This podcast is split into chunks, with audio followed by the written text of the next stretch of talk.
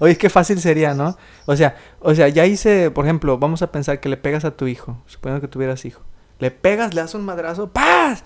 Y luego estás todo el día. Gracias Espíritu Santo, porque siempre estás conmigo. No, no, no, no. La culpa va a seguir existiendo. Lo que se tiene que hacer es corregir el error.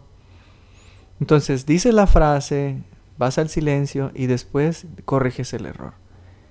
Pero corriges el error desde la paz. Entonces la paz te va a guiar y te va a decir claramente qué hacer o qué no hacer. Si es que es necesario pedirle una disculpa, si es necesario ir a terapia para no seguir golpeando a tu hijo, si es necesario leer un libro de padres o lo que sea, pues lo haces, eso es corregir el error. Pero mucha gente lo que hace es, ay, voy a hacer oración y no voy a hacer nada. No, no, no. Eso es, es como meditar eh, no se puede meditar con un dolor de panza. ¿Qué significa? No puedo meditar, no puedo hacer oración si estoy enojado, si no perdonado, si no me he perdonado, si no he trabajado en mi paz, si no he trabajado en sanar mis relaciones. Entonces, tengo que hacer algo, no nomás es oración, tengo que hacer acción.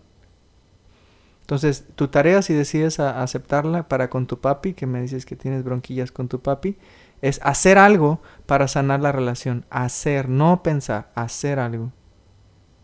Le hablas por teléfono, le haces una meditación de la luz rosa, vas a terapia, haces otra constelación familiar, lo que sea que esté en tus manos, pero hazlo.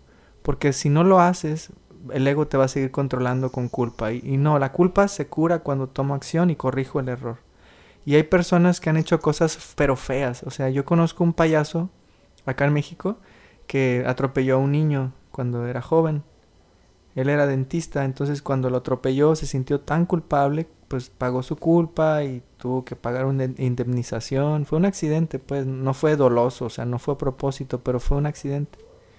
Cuando lo mató al niño, sentía tanta culpa que tuvo que convertirse en un payaso. y hacer feliz a los niños. Y ahora está curando esa culpa corrigiendo el error. Entonces, así de cañón se puede corregir el error. Mi maestro Maharishi Krishnananda Ishaya estuvo en Vietnam. Y yo creo, no lo ha dicho, pero yo creo que mató a varias personas. Porque pues tuvo que hacerlo para defenderse. Y ahora es maestro de meditación y ha estado ayudando a muchas miles de personas a despertar. Entonces, corregir el error es la clave para quitar la culpa. ¿Sí me explico? Sí, sí, sí. Sí. Mira, yo me dedico a lo que me dedico porque he sufrido lo que he sufrido. O sea, no te voy a decir cuáles son mis sufrimientos, pero lo que te puedo decir es de que lo mismo que me, lo que me hizo sufrir me hizo despertar. Y hasta que empecé a aprovechar el sufrimiento para despertar, es cuando empecé a, wow, darme cuenta de que, wow, qué bonito sufrimiento tuve. qué bueno que me tocaron unos papás tan loquitos. que se peleaban todo el tiempo, que se divorciaron cuando tenía tres años, todo igual a ti. O sea, cuando me platicaste tu historia, dije, no manches, esa es mi historia. Entonces yo empecé a, yo empecé a, a, compartir en un blog, fíjate, te lo paso como, como, como testimonio para ver si quieres hacer lo mismo.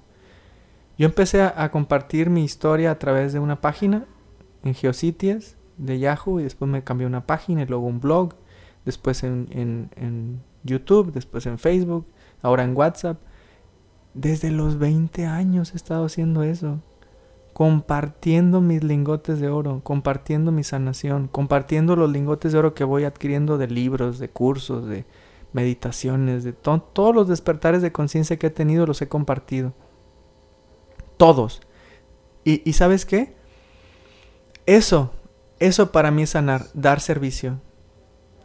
Entonces te invito a que si tú quieres sanar igual que yo a través del servicio, bueno, pues, pues haz tu, tu misión. Tal vez no sea en internet, a mí me encanta el internet, pero tal vez te guste ir a un asilo de ancianos o a un casa hogar de niños huérfanos, no sé.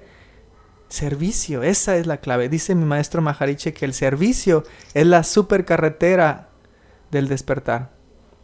O sea, la carretera más fácil. La Madre Teresa de Calcuta se iluminó dando servicio.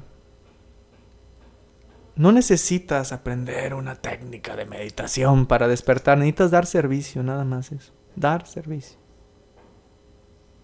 Porque cuando das servicio no hay ego. Tú te haces a un lado y dejas que la inspiración, la divinidad te guíe. Eso es maravilloso, dar servicio. Entonces tu misión, si decides aceptarla, es dar servicio. Y a tus, a tus papás, a tu mamá, a tu... O sea, no necesitas dar servicio a gente así lejos, no, no, empieza por tu familia, por ahí. Y te hablo a ti para escucharme, Ernesto. Ahorita voy a ir con mi hijo para darle un beso. voy a empezar con mi hijo. y hacerle desayunar, eso da servicio. Y lavar y, y, barrer la cochera, eso da servicio. O sea, todo hazlo con amor y eso es dar servicio. Sí.